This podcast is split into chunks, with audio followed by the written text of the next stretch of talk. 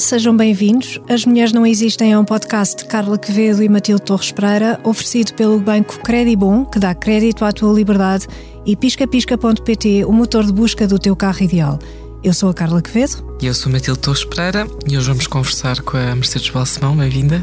Olá. Obrigada por ter aceito vir cá. Uh, mas antes a Carla vai-nos trazer a história do, do escritor George Eliot. Uhum. Na era dos pronomes seria difícil acertar neste caso, não é? George Eliot era uma mulher de seu nome Marianne Evans.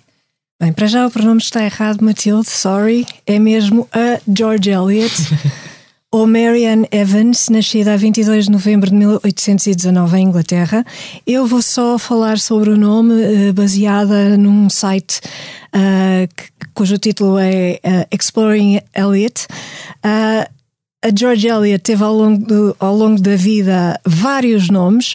Começou por ser registada como Mary Ann Evans, este Anne com E no fim. depois, em passou a ser Anne sem E em 1837, quando assinou o registro uh, no casamento da sua irmã mais velha. A alcunha que tinha como criança, uh, quando era criança, era Polly. Uma professora, Maria, Maria Lewis, tratava-a por clematis, uma flor associada na época vitoriana à beleza mental, porque parece que ela era extremamente inteligente, não era especialmente bonita, mas uh, tinha uma capacidade de aprendizagem fora do comum. Foi também Paulian para a sua amiga Sarah Hennell, numa mistura de Polly e Apollyon, uh, que é um dos nomes de Satanás. Uh, depois visitou um amigo do pai em 1843 e este deu-lhe a alcunha de Deutera. Deutera é de Deftera, que significa segunda em grego, Uh, e a palavra deutera também se aproxima a daughter. Uhum. Portanto, era uma espécie, era uma filha. Era a, era a segunda. Uh, primeiro estava o pai e depois a filha. Uhum. Para este amigo do pai. Quando Eliot passou uma temporada com a família de Durad em, em Genebra, em 1849-1850, chamavam-lhe Minnie. Vá-se lá saber porquê. Uma, um retrato famoso de Elliot, aliás, foi, foi pintado por um artista desta família nesta altura, que é o, o retrato mais conhecido sim, dela. Mas é um desenho, não é? Não, não. Não, ah, é, é, mesmo, é, é mesmo pintura. pintura. Sim, sim, é mesmo aquela pintura, exato. Uh, quando se mudou para Londres em 1851, passaram a chamar-lhe Marian Evans, porque estava mais na moda e o nome estava na moda, Marian. Uh, depois, em 1854, passou a ser Mrs. Marian Lewis, adotando o nome do parceiro com quem vivia. Ele era casado, mas os dois viviam uh, como marido e mulher e assim se consideravam. Uhum. Uh, mas ele, ele, ele era casado. Por fim, em 1857, escolheu o nome com que iria assinar as suas obras, George Eliot, e foi com este nome e é por este nome que a conhecemos. Escolheu por George ser o nome próprio do marido, de, eh, do seu companheiro. Porque, e, e, e o, o, nome achava, ela achava que era fácil de pronunciar. Uh, que, não, que, que, era um nome que as pessoas se lembravam e que era fácil de pronunciar. Achava também que as mulheres escritoras não eram levadas a sério e daí escolheram o nome de um homem. O pseudónimo também a protegia do escândalo que tinha sido viver com este homem casado. Uh, a curiosidade, para mim, é ninguém a tratava por George Eliot. Por isso, o nome que ela tinha escolhido, o único ao longo da vida que ela tinha escolhido, os outros não a tratavam por esse nome. Uh, era também mother ou muta para os filhos de Lewis. Em 1878, quando uh, o George Lewis morreu, mudou para Mary Ann Evans Lewis. Morreu em 22 de dezembro de 1880 com o nome Mary Ann Cross, mulher de John Cross, com quem casara em maio desse mesmo ano. E ficou para a história o nome uh, que escolheu para assinar enormes obras da literatura, como Middlemarch. Uh, tem de ler e chorar imenso. Engraçado como é que ela. Caramba. Esta, tantas encarnações para se conseguir viver uma vida. Tantos é, nomes. Exatamente, tantos nomes. Agora, Eu escolhi só, só falar sobre o nome porque falar sobre a vida dela é impossível. É uma vida tão extensa, tão atribulada, com tanta coisa, tanto, tantos acontecimentos, que seria impossível resumi-los em, em 4 minutos, 5 que é o tempo que nós temos aqui. É incrível a vida dessas pessoas, não é? Nessa é, época. É fantástico. Ninguém imagina o que é que o que é que faziam, o que é que podiam fazer, do que é que eram capazes. Sim. E, e esta, esta particularidade dos nomes também é muito curiosa. Quem é que aguenta ter tantos nomes? Sim, exatamente. E depois o que ela foi escolher foi igual ao do marido, não foi? O, que disse. o, George, o, George, o marido, o era nome George. próprio. Pois. Exatamente. Mas, foi uma maneira de se casar com ele, porque ele não era bem marido dela, não é? Por isso escolhe o nome dele para, de alguma forma. Não, foi o seu grande amor. Lançar a é? confusão. Mais confusão ainda. Exato, exatamente. Ela devia gostar de lançar confusão, não haja dúvida. Sim, provavelmente. É Mas teve uma educação muito evangélica, teve ah, pois, uma, uma educação bastante austera uh, e sabia imensas línguas. Sabia italiano, sabia francês, alemão, latim. Parece que tinham uh, mais tempo que nós, não é? Tinham, e tinham. É e menos distrações, menos distrações. Isso é. Então agora vou apresentar a nossa convidada, Mercedes Balsemão. Um, de acordo com aquilo que quer dizer, agora vou ler o que é que o, o, o que encontrei no Google, nada mais, e depois a Mercedes corrige-me se eu estiver a dizer algum disparate.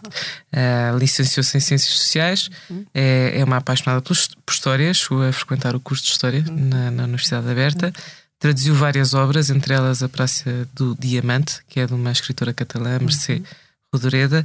Escreveu vários contos também uhum. e, e, há uns anos publicou o romance histórico A Imperatriz que veio de Portugal. É a colaboradora número um do Expresso e fiquei a saber há um par de semanas, não fazia a menor ideia, que é também Marcos Cruz, que é o nome com que assina há 50 anos. também tinha o nome. Lá está, as palavras cruzadas do, do jornal, e, e, e, foi por isso que também escolhemos a destacar a George Eliot. É. E queria perguntar-lhe, no seu caso, e quando começou a fazer essas palavras cruzadas, porque é que optou por um pseudónimo? Porque é que não assinou com o seu nome próprio? Olha, nessa época, quando o jornal começou, quase toda a gente tinha pseudónimos. Uhum desde Marcelo Rebelo de Sousa ao Fernando Henrique, portanto era bastante assumido, não, uhum. não, fazia confusão a ninguém. E eu quando, enfim, quando resolvi candidatar, chegar-me à frente para fazer as palavras cruzadas, também optei por ter um nome e achei graça Cruz, porque tem lá aquela cruz das cruzadas e depois do, do, do que cruza, não é? O quadradinho preto. E depois achei que Marcos que, que era assim, soava bem, era foi essa a razão Mas mais não, nenhuma. Não pôs, não pôs hipótese de assinar com o nome de mulher. Pois, é verdade, não pus essa hipótese, tem toda a razão. Não mesmo não pus. Se calhar não, não seria. Pronto, era... Mas, era. Mas era também uma, um facto que não era, não era, não era problema, não era caso, Sim. não era Pronto, optei por ser eh, Marcos Cruz, nem nunca me passou pela cabeça ser, não sei. Eh, se calhar durante uh, tanto tempo, calhar. quando chegou à frente, se calhar para fazer, nunca pensou estar 50 anos a fazer Ai, palavras cruzadas. Não, não, eu às vezes acho que é uma pena nós não termos a bola de cristal. Sim. Faz uma falta na vida. Faz falta, faz.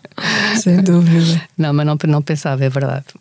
Como é que costuma fazer? Já, já vi noutras entrevistas que tem um. usa sempre o mesmo dicionário, não é? Pois, um dicionário que já está completamente, já não tem folhas quase. Dicionário que eu sempre usei que de tão manuseado e também porque às vezes fazia aquilo assim com os meus filhos ao colo e eles rasgavam aquelas coisas que acontecem às mães, rasgavam uma página um bocadinho e eu tornava a pô-lo e a colar. Portanto, é um dicionário já muito chama-se prático e ilustrado, mas é ótimo, não quero outro. Ainda está Estou habituada. sim. sim, tem adaptação, não é do acordo ortográfico, mas não há nada.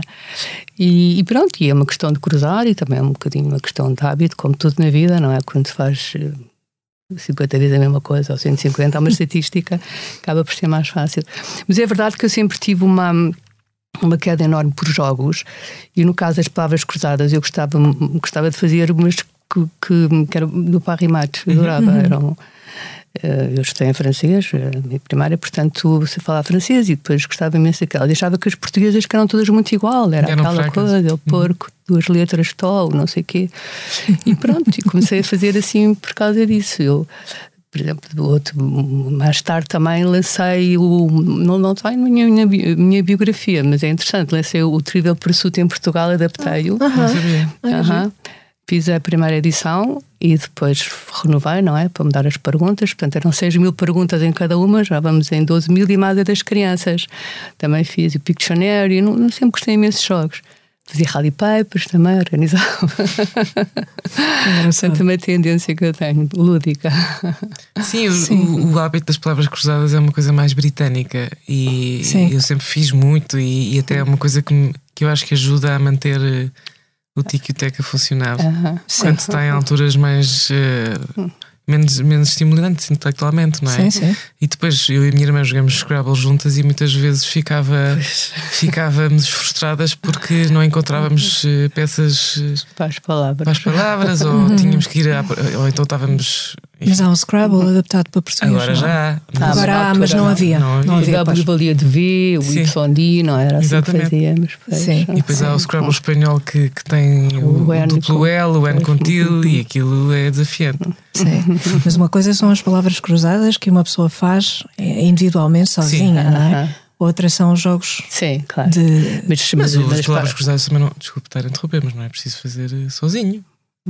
É uma coisa muito romântica. É. Ora, diz lá, o que é que tu achas? Quatro letras, começado por A, acabado em R. Exato, também é verdade. Tá sim, sim. Pois, sim. Pode ser, mas pode normalmente fazer. é verdade. Sim. Carla tem razão, faz sozinho, sim, não é? Mas às vezes nos, nos transportes públicos as pessoas iam fazer palavras cruzadas, sempre com claro. o jornal dobrado em quatro, não é? Sim, sim sempre. Sim. Mas isso já não se vê tanto, não, não. é? Agora está tudo agarrado ao telemóvel. Tá, pois aborrecido. Nós também não temos tanto em transportes públicos, portanto. Pois, exato, mas uh, em todo o lado, hum. em todo o lado é, se vê. Culturalmente não, não se via. Eh, não, não mas vê-se, vê-se esta Eu, tô, eu tenho esta imagem. E o, e o Sudoku na minha, eu não, eu, quer dizer. Na tua era, na mas minha era, na é? minha era eu lembro-me perfeitamente desta, desta. Tenho esta imagem de, das pessoas estarem, das pessoas estarem com o jornal do, uh, dobrado em quatro, em quatro é, e a fazerem as, as palavras cruzadas. Lembro perfeitamente disso. Sim. Sim, as pessoas, e como estava a dizer, também é muito inglês. O New York Times sim. tem dezenas de palavras cruzadas todos sim, os dias, não é online. E tem uma aplicação específica. Tem uma aplicação para, específica para... só sim, com palavras cruzadas, sim, quer dizer que tem alguma saída. Tem, tem imensa saída. Imensa. Pois. Tem imensa saída. Há muito trabalho a fazer. Eu acho que eles devem ter uma gralha, uma, uma, uma aplicação que, que faz aquilo já Tem, com as palavras, um não é? Porque o software introduzir. é introduzir e depois é só fazer as legendas que é o mais criativo. Mas ele nunca me ficou às mãos. Infelizmente. Infelizmente. Pode ser que esse software ainda venha a aparecer, não sabemos. Hum, sim. Agora, eu não resisto, agora vou entrar a pé juntos. Não resisto porque nós estamos num programa que se chama As Mulheres Não Existem, em perguntar uh, como é que vê a expressão, que na nossa opinião é um bocadinho desatualizada por trás de um grande homem está sempre uma grande mulher. Pois, tem toda a razão, está desatualizada porque hoje em dia. Um, dizer uma, uma barbaridade, não vou dizer. um, mas, mas eu acho que, se calhar, naquela época onde se dizia isso era atualizado e hoje também pode ter algum peso, é todo um contexto, todo uma, uma um respaldo que um homem não é tem e portanto que há, há aspectos da vida que ele, que ele não tem que pensar e que pode seguir em frente uhum. com as suas as suas ideias as suas grandezas e o seu mérito um, muito apoiado uhum. acho que se calhar é mais por causa disso e talvez como dizia não sei quem não não é não é atrás é ao lado mas pronto, mas o atraso é muito isso é um respaldo é uma uhum um conforto. Espécie, conforto, sim, quase uma espécie de muralha, de, de, de porto-abrigo, tudo isso. Eu acho que isso é importantíssimo, tenho a certeza que é. Se não fosse assim, acho que, que, que era muito mais difícil, não é? muito mais, muito mais dificuldade em, em ter a cabeça e a mente, e a mente focada em não terem outros problemas comezinhos que não, não interessam nada, não é? que as Mas que normalmente vão parar ao colo das mulheres. Pois. Hoje em dia não há, enfim, as coisas, como estava a dizer, são completamente diferentes, Sim. não é? Os homens partilham muito mais as tarefas, sobretudo no que, se, no que diz respeito aos filhos e tudo isso é totalmente diferente e conseguem também ter eh, ser grandes e fazer coisas, mas uh, também há mais é tudo mais simplificado. Não é tão complicado como era há 50 anos ou 40, que era tudo muito mais difícil. Hoje em dia é tudo mais simplificado, desde a mentalidade até aos, um, à, logística, às ofertas que há, é tudo mais simples. É? Mais simples. Uhum. Sente isso, é engraçado. Sinto imenso. Sinto que agora, sinto ah. que agora uh, estamos na minha geração, se calhar, mais facilitados em algumas coisas. Sim, repare, tem imensos instrumentos, desde as bímbidas, não sei o que, que ajudam a cozinhar. Por exemplo, não, não havia. Certo? Havia supermercados, disso, hipermercados, tudo. Antes não havia, havia mercearia, havia o mercado. Perdia-se muito mais tempo uh, com a logística, de, nem que seja de alimentar uma família, certo. não é? Portanto, um, os transportes são mais rápidos agora, há imensas autoestradas. Portanto, era um bruxedo de levar uma criança à escola, perdia-se horas nisso, não é? Pois, pois. Portanto, nesse aspecto, acho que também, também esta parte que é boa, não é? Certo, de, claro. De haver mais simplificação. Claro, claro, sem dúvida nenhuma. Cá todas as gerações acham que a sua vida é mais difícil do que a anterior? Ou... Não, mas há factos. Há é? factos, sim. Uh, e o que acaba de enumerar são factos. Mas eu estou contente que as coisas sejam mais simples. Sim, é bom. que é bom para toda a gente. Claro. Claro. Eu, eu, eu, gosto de pensar que as há coisas. Há outro tipo de complicações. As pessoas complicam. É? Quando há muita oferta, as pessoas complicam. Eu ainda me lembro de, de lá em casa a se cortar a carne assada com, com faca elétrica. Lembra-se uhum. da faca elétrica? Sim, lembro. E outro dia fui perguntar à minha mãe se a minha mãe ainda tinha uma faca elétrica. Porque parecia que dava imenso jeito. e, ah, filha, sei lá o que é que eu fiz. Mas olha, aquilo era uma porcaria. Era uma porcaria. Eu não era nada. Ficava todo esfarelado. Ela, sim, aquilo era uma porcaria, não cortava nada bem. Mas na minha cabeça tinha Era mágico. Era mágico. Lembro perfeitamente. Sozinho, também caí nesse engodo. Sim, sim. Mas toda a gente caiu. Eu lembro-me da minha mãe com essa faca. Sim. Mas por alguma razão desapareceu não era. Mercado, Exatamente. Exatamente, não funcionava. Uh, tive a ver um bocadinho. Mas pronto, foi a pergunta Sim. difícil. Não, não, não, há mais. Há mais, há mais imensas. respondeu com uma grande elegância, mas quer dizer, eu não vou estar aqui também a amassá-la. Uh, na, na sinopse de, de, Eu não li, não li, mas hei de ler um dia. Eu não leio muito em português, isto não é nada contra si. Uh, na sinopse da Imperatriz que veio de Portugal, Hum. que publicou em 2013, que é ao, ao, que pude aferir sobre a infanta Isabel, filha de Manuel I. Uhum. Uh, a sinopse descreve o livro como uh, um livro em que, que, se passa na Europa do século XVI, palco uhum. de, de, batalhas, guerras, alianças, traições, sabemos isso tudo. Uh, Passa-se também em plena reforma religiosa e a Dona Isabel torna-se uma, uma protagonista do seu tempo. Uh, e depois também está escrito, e estou a citar, aclamada por todos como a mulher mais bela da sua época, Isabel exerceu na perfeição a sua função de rainha, mulher e mãe. Foram, não, a pergunta é, foram estes atributos, atributos da, da infanta uh, de ter exercido na perfeição esta função de rainha, mulher e mãe que a inspiraram a investigar a sua vida e a escrever este livro?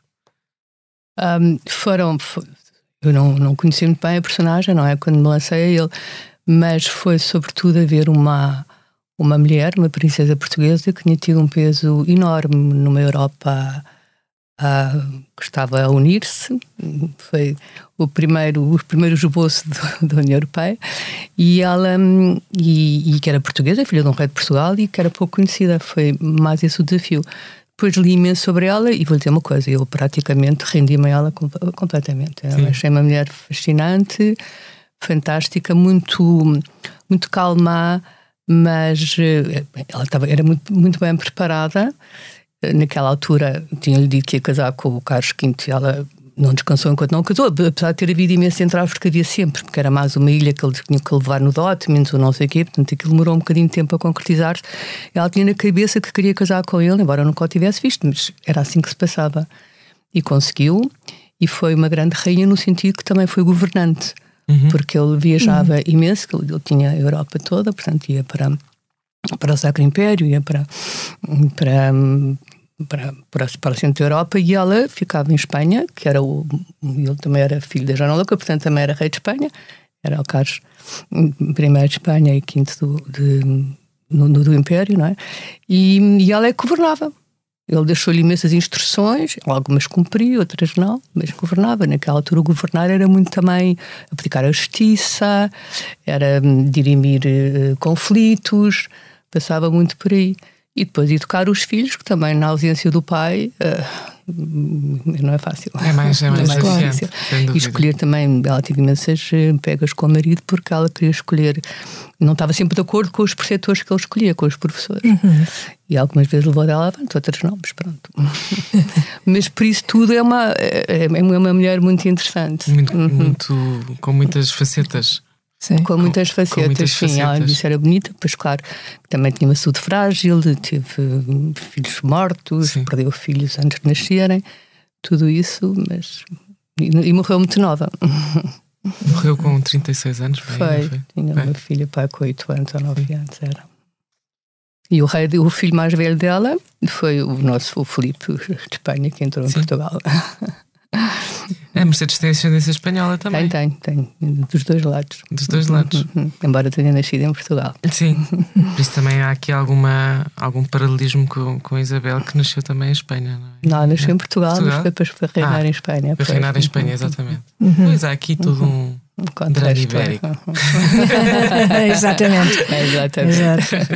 Eu, não, eu sou péssima com a história de Portugal, peço desde já desculpa, mas fiquei muito interessada nesta, sim, nesta sim. personagem, que é uma personagem real. Um, e por falar em rainhas, há uns anos estive a ler que deu uma entrevista ao Observador que eles escolheram como título uh, uma frase que deve ter dito também de entrevista, em que diz que passou de rainha consorte a rainha mãe. Foi uma graça que eu disse. uma bela graça. Uma graça, exatamente. Saiu bem. Então, como rainha mãe, já que é assim que, que, se vê, como é que vê o futuro deste jornal? Não é? O Expresso fez agora 50 anos, é a primeira colaboradora. Hum. O que é que vê daqui para a frente? Ah, eu acho que o Expresso está sempre numa linha ascendente. Tem provado ao longo destes 50 anos que sabe adaptar, que sabe vencer os obstáculos todos que lhe aparecem e, sobretudo, que não progride, não, não, não estanca, segue as novas tecnologias, um, tem, vai muito ao, ao, encontro, tem, tem muita variedade de, de, de, de, de linhas e de opiniões. Eu acho que é um jornal, tenho a certeza absoluta que vai durar imenso tempo. Embora hum, umas pessoas muito pessimistas, mas se calhar são realistas, que já prevêem há muitos anos os fins dos jornais. Mas não sei por enquanto está muito. Está, está completamente já... implantado. Eu lembro-me quando, os caras já sabem isto, quando o Expresso fez seis meses, era tão difícil continuar com o Expresso porque tinha imensos problemas com a censura uhum. e já estava ninguém augurava sequer que chegasse um ano. Então, quando fez seis meses, houve uma festa em minha casa com todos os colaboradores, que eram poucos na altura. Sim. Para festejar, chegámos aos seis meses a ver como as coisas são. Já lá vão 50 anos. Por isso, quando fazem previsões de Exato. mortes antecipadas, a Mercedes não liga grande coisa. Não, sobretudo quando se vê as coisas eh, neste estado fluorescente. Sim, mas uh, essas previsões têm sobretudo que ver com o jornal impresso não é? Claro, o papel. Sim.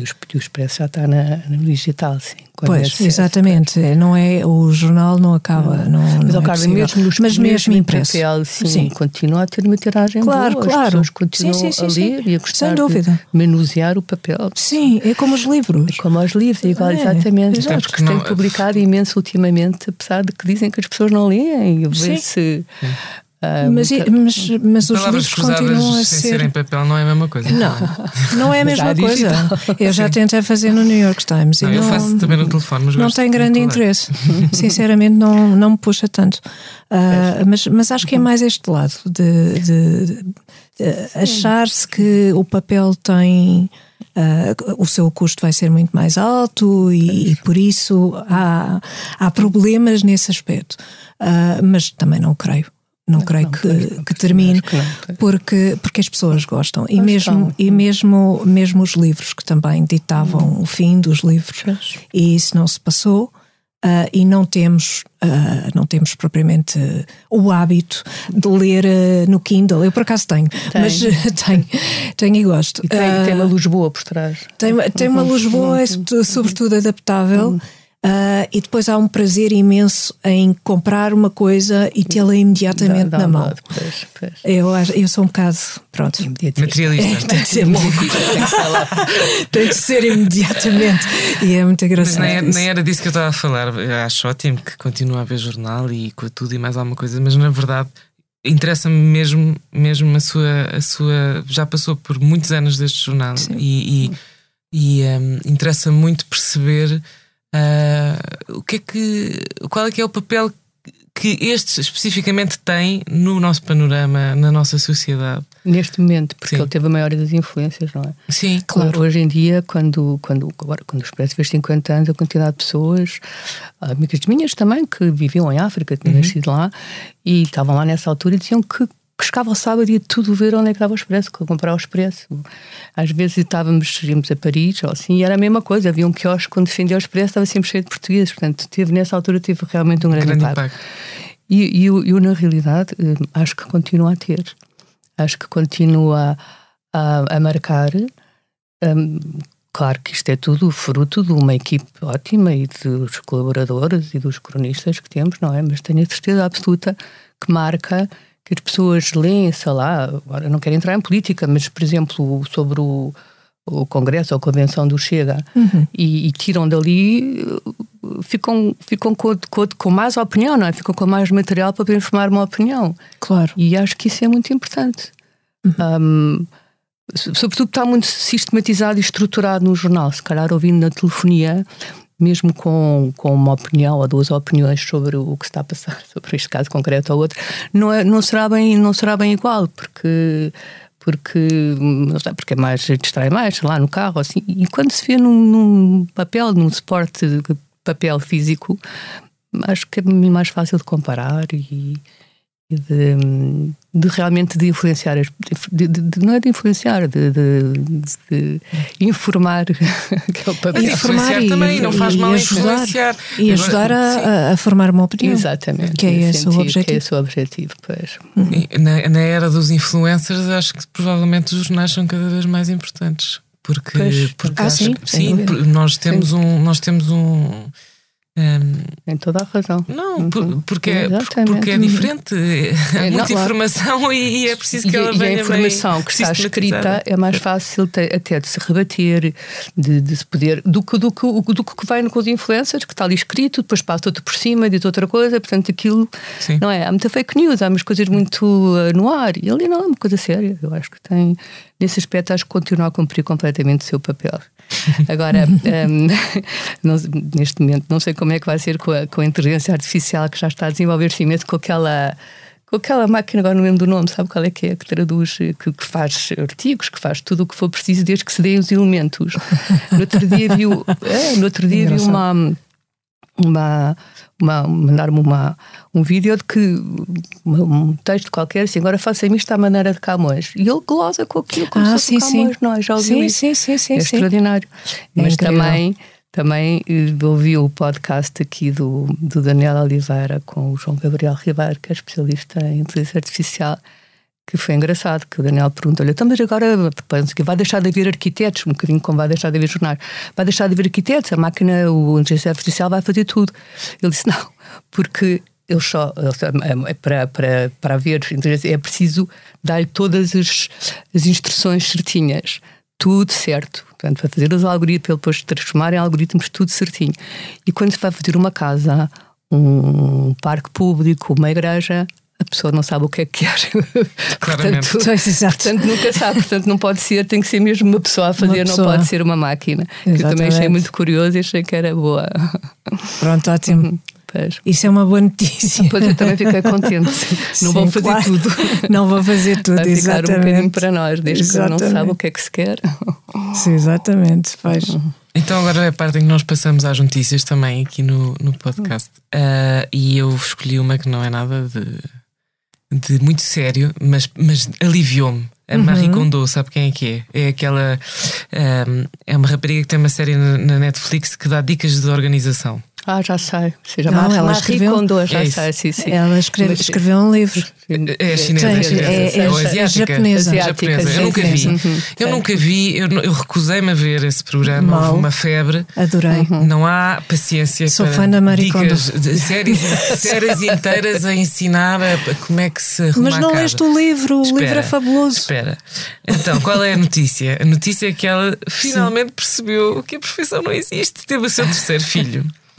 E ao terceiro filho tirou a toalha ao chão e disse I give up.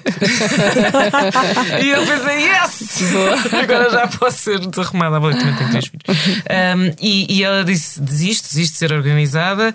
Aliás, houve imensas. Vale a pena ver as notícias porque os títulos são todos. dá vontade de rir em todos.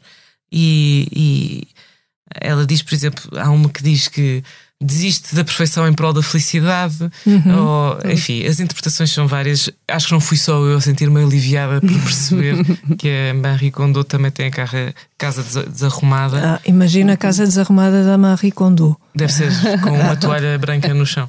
Deve ser. De qualquer maneira, ela tem aquela frase famosa que é Does it spark joy, não é? Isto dá alegria. Exato. Então ela, isto eu sei, apesar de não ter visto. Certo, que ela, certo. no fundo, para, para decidir se deita fora um um telemóvel uhum, ou um copo, olha para ele e diz: Tu dás-me alegria, se tu não dás, vais para o lixo. Sim. E eu, a primeira coisa que eu pensei quando, ela, quando, quando li esta notícia foi: se ela aplicasse isso aos filhos, estava tramada, não é? Porque eu não tenho alegria sempre para os meus filhos e se, se aplicasse isso, tirava os pedaços dela, Sim, mas a consequência uhum. de toda a teoria dela é precisamente essa. Uh, é, é, precisamente a de nos livrarmos de, do, do de relacionamentos e de, e de trabalhos e de coisas que, que não nos dão prazer. Acaba por ser uma consequência de todo, todo o método dela. Sim. Eu gosto imenso e, e, recomendo o livro. O livro é fantástico, é um livro de filosofia. Não. É um livro de filosofia, porque é, é uma fixação de uma pessoa desde os quatro anos que ela era fixada em arrumar o quarto. E depois passa para uma fixação para organizar a casa. Mas isso é uma patologia. De uma sim. certa nisso, sim. de uma certa forma, de uma certa forma. Pois. E uma pessoa que tem uma obsessão toda a vida é pois, para fazer uma coisa e para arranjar um método para fazer, eu acho interessante. E depois isso. conseguir que esse Manter. método fosse divulgado e mantê-lo e, claro. e depois passá-lo aos outros e que os outros Exatamente. O seguissem, implementassem, não sei. Eu, eu, eu não, não, li o livro, vi dois ou três programas e ela também era engraçada, estava uma casa cheia de coisas e dizia assim: isto aqui está mais, isto também. Agora, quando tiver isto tudo limpo, chamei-me outra vez. Exato. Assim, não é? Era, era. Fazia. Sim, sim, sim. A pessoa estava fora. Porque era pessoal, não é? Depois tinha uma pilha de roupa e tinha de se agarrar a cada uma das peças de roupa para saber se lhe dava alegria, dava ou, alegria não. ou não. E a verdade é que depois as coisas não dão assim tanta alegria. É. quase tudo. É, exatamente. Tudo, sem dúvida. Exatamente. E daí as casas isso ficaram. É não. não, isso, isso não. Isso não. Isso não. Isso não, mas, mas as casas ficavam estavam cheias, pois é. Estão cheias. E ela teve imenso sucesso na América. Nada, é porque eles acumulam coisas. Pois, mas é, é uma loucura de, de, de, consumismo. É o hoarding. não, ela hoarding não faz. Não, é o contrário. Hoarding, é o contrário. Não, mas o hoarding, que é uma, essa sim é uma condição clínica, são aquelas pessoas que levam tudo, tudo para casa. Para casa e que vivem meio, no meio de verdadeiras lixeiras, uh, isso ela não, ela não trata desses assuntos, porque diz que são casos clínicos. Ela própria diz isso no livro. Uh, mas todos os outros que são, são, são casos de pessoas que simplesmente consomem sem limite e sem critério e que têm as casas é. cheias de é, coisas. É, americano consumismo, é, não é? Exatamente, exatamente, sim. Nós sim. aqui em Portugal aproveitamos mais, acho eu. Mas ainda assim, a mim, a mim enerva-me em geral que me venham a ensinar como é que eu de organizar a minha casa, porque, porque não, eu sofri muito com isto quando me casei também, porque eu não era, nunca fui ensinada. Lá está, sou de outra geração. Uh, fui fui uh, motivada a estudar essas coisas todas e depois quando percebi que agora, espera aí, que eu tenho que tomar conta deste senhor é um verdadeiro português à moda antiga. E, e, que, e, que, enfim, foi difícil. Foi difícil. Portanto, o percurso que fiz, entretanto, não venha cá a Marie Kondo dizer-me como é que eu tenho que fazer. Para isso e, e, e ali ela tinha muitos seguidores, muitos Sim, seguidores. claro. Uhum. Mas acho que é uma coisa meio fetiche, não é? Porque um, é, é, não é uma coisa portuguesa, aquilo. Não, é, cultural. é tipicamente japonês. Tipicamente japonês. De, uh, num sítio onde há pouco espaço. Clean, não é? Tem é. pouquíssima coisa. É. Eu tenho, dormem num, num tapete durante um colchão que depois dobram e põem assim na parede ou no armário, porque depois o armário serve não sei de quê, é tudo muito Sim. pequenino. Exato, é? porque os muito, espaços são muito são, exíguos, não é? É por isso. É por causa disso. E o método dela tem muito a ver com essa cultura. Muito. Depois aplica-se, enfim. Mas hoje em dia eu acho que já começa a haver um bocadinho a teoria do re reaproveitar, não acha? Uhum. Sim. Não, as coisas já são reaproveitadas.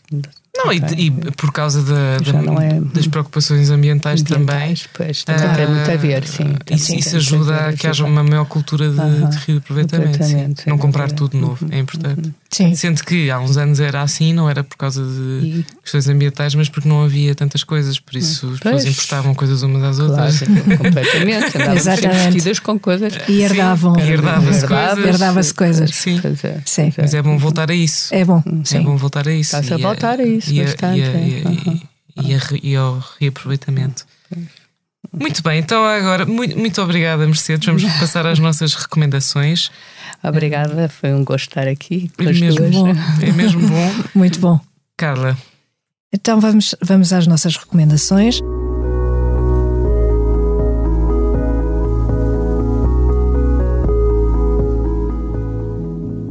As recomendações de As Mulheres Não Existem são oferecidas pelo Banco Credibon.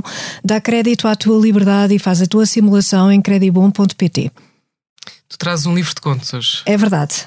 E trouxe-o até para verem. É um livro pequenino, finíssimo, certo? É micro. É micro. Uh, é, é, enfim, é, é grande fininho. a capa, mas é muito fininho. Uh, é da Virginia Woolf é ótimo para ler em salas de espera. Uhum. Já, ninguém, já não se vê ninguém agarrado a um livro uh, nas salas de espera, pronto, por exemplo. E é uma boa ideia. Uh, este, este livro tem os contos mais conhecidos desta escritora britânica, foram traduzidos por Miguel Serras Pereira, tem o título A Casa Assombrada e Outros Contos, e tem um prefácio do próprio editor da Relógio d'Água, Francisco Val. O conto que dá o título ao livro é, é simplesmente encantador, A Casa Assombrada. Em duas páginas e meia temos a história de um casal, de, de uma visita breve de um casal de, de fantasmas a uma casa. E será este casal aquele que lá vivia e que volta para ver como é que estão as coisas depois de partirem, depois de, de morrerem? O homem tinha abandonado a mulher, mas ambos parecem muito felizes nesta, nesta versão fantasmagórica e é toda, toda a descrição do ambiente que é feita de uma maneira uh, tão ternurenta. É, é, é, fabuloso o livro. É, é, re, é realmente encantador. Uh, e um puro prazer de, de escrita literária. É fantástico. Uhum. Uh, e, os, e os contos são todos deste tamanho: duas páginas, duas páginas, uma página até. Por isso recomendo muito uh, este livro que saiu agora pela Relógio d'Água.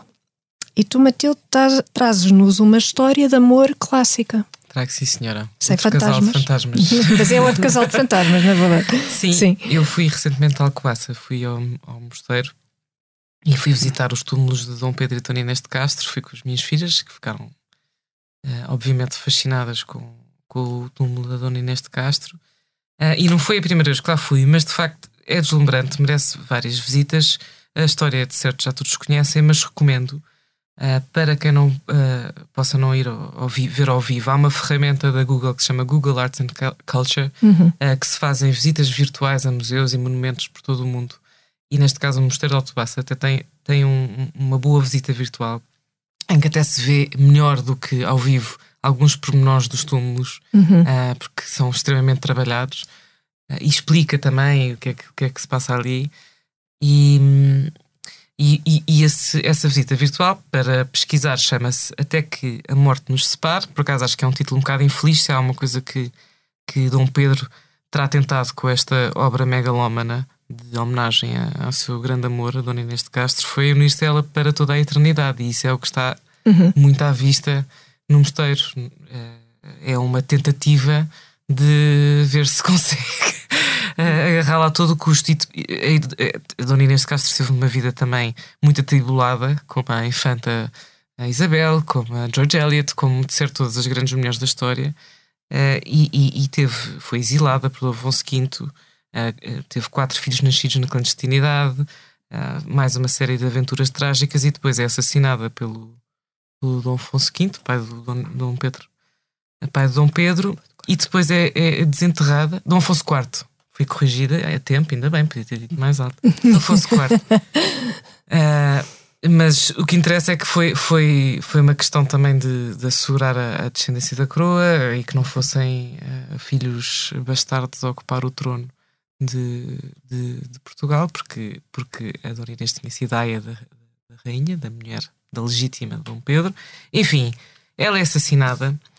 Uh, e depois é desenterrada e já morta coroada Rainha de Portugal. Uhum. Há uma fantástica imagem de dela a ser uh, cortejada e o beijamão da Rainha Dona Inês. Portanto, nem o, nem, nem o Game of Thrones tem, uhum. tem imaginação. Disso não se lembraram. Por acaso disso não se lembraram. Não se lembraram ainda de coroar uma, uma, rainha, uma morta. rainha morta. Não, mas tem uma série de, de, de mortos a andar e são perigosos. Mas isto não é ficção. Isso é que é fascinante. Enfim, do ponto de vista, enfim, do sim, ponto sim. de vista contemporâneo, de facto, tive a pensar muito quando estava lá no mosteiro. É um bom sítio para pensar. Para refletir. Para refletir. É muito limpo e, e não há, penso eu, se calhar a Mercedes tem outra opinião, porque eu também não conheço todas as mulheres da história portuguesa, mas penso que é um grande exemplo de uma mulher uh, que nasce e morre muito pelas vontades dos homens que a rodeiam. É verdade. É bonito, mas também é muito triste. É verdade, sem dúvida. Uhum. Uhum. Sim. E depois, no fundo, acaba por ser também um filho bastardo que ocupa o trono de Portugal, não é? Sim. Mais tarde. Pois. Mas é assim a história. É assim ela a história. É, ela é que teve que, que ser a primeira a arcar com as culpas, a ser decapitada.